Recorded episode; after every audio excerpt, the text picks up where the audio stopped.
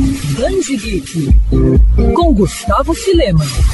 A Bienal do Livro está de volta. Por conta da pandemia, o evento 2021 acontece em um formato um pouco diferente, mesclando agendas e mesas de debate presenciais no Rio Centro e também virtuais pelos canais oficiais do festival na internet. Por conta disso, a feira literária acabou tendo que passar por algumas alterações, como por exemplo, no número de expositores e no tamanho dos corredores entre os estandes. Mas como não poderia ser diferente, o Universo Geek marca mais uma vez presença. É bem verdade que apesar de não contar este ano com a Panini, atualmente a principal editora de quadrinhos no Brasil, a Bienal oferece sim muitas oportunidades para completar coleções e conhecer artistas e lançamentos. A editora Leia, por exemplo, traz a coleção Adele a Terrível, com três livros, a saga que já vendeu mais de 8 milhões de exemplares, fala sobre as peripécias da mal-humorada Adele, que tem ideias geniais que sacodem a lógica dos adultos. A editora também traz uma nova edição em HQ de Crime e Castigo, clássico do romancista Fyodor Dostoiévski. Quem também marca a presença no festival é a Culturama, atual casa de Mickey, Donald Pateta e companhia no Brasil. A editora conta com uma série de gibis e coleções temáticas temáticas envolvendo os personagens da Disney, além de produtos relacionados à galinha pitadinha e também um lançamento especial para o evento, Marvel Os Primeiros 80 Anos, livro que narra a trajetória da Casa das Ideias por meio de recapitulações de cada década com ilustrações e muitas curiosidades de bastidores. Tradicional casa do RPG no país, a Jambô também marca presença no evento com jogos, livros e guias. Já no estande da Intrínseca, os leitores vão encontrar o segundo volume da adaptação em quadrinhos de Deuses Americanos, obra literária de Neil Gaiman. Por parte da Melhoramentos, o destaque fica por conta de Os Meninos Maluquinhos, coletânea que homenageia Ziraldo por meio de diversos contos inspirados em personagens criados pelo artista como o Menino Maluquinho. Cada historinha é assinada por um diferente autor. Já para quem curte colecionáveis, como os queridos Funko Pops, a Épicos trouxe para o Rio Centro um grande número dos bonecos cabeçudinhos, que vão desde versões do Palhaço Bozo ao roqueiro Billy Idol. E mantendo uma longa tradição, a loja de quadrinhos paulista Comics mais uma vez marca a presença na Bienal do Livro, com muitos mangás e quadrinhos da JBC, da Panini, da Devir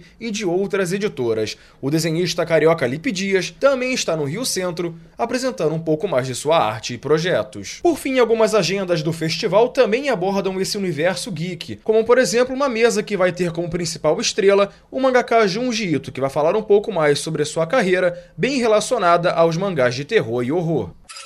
Quer ouvir essa coluna novamente? É só procurar nas plataformas de streaming de áudio.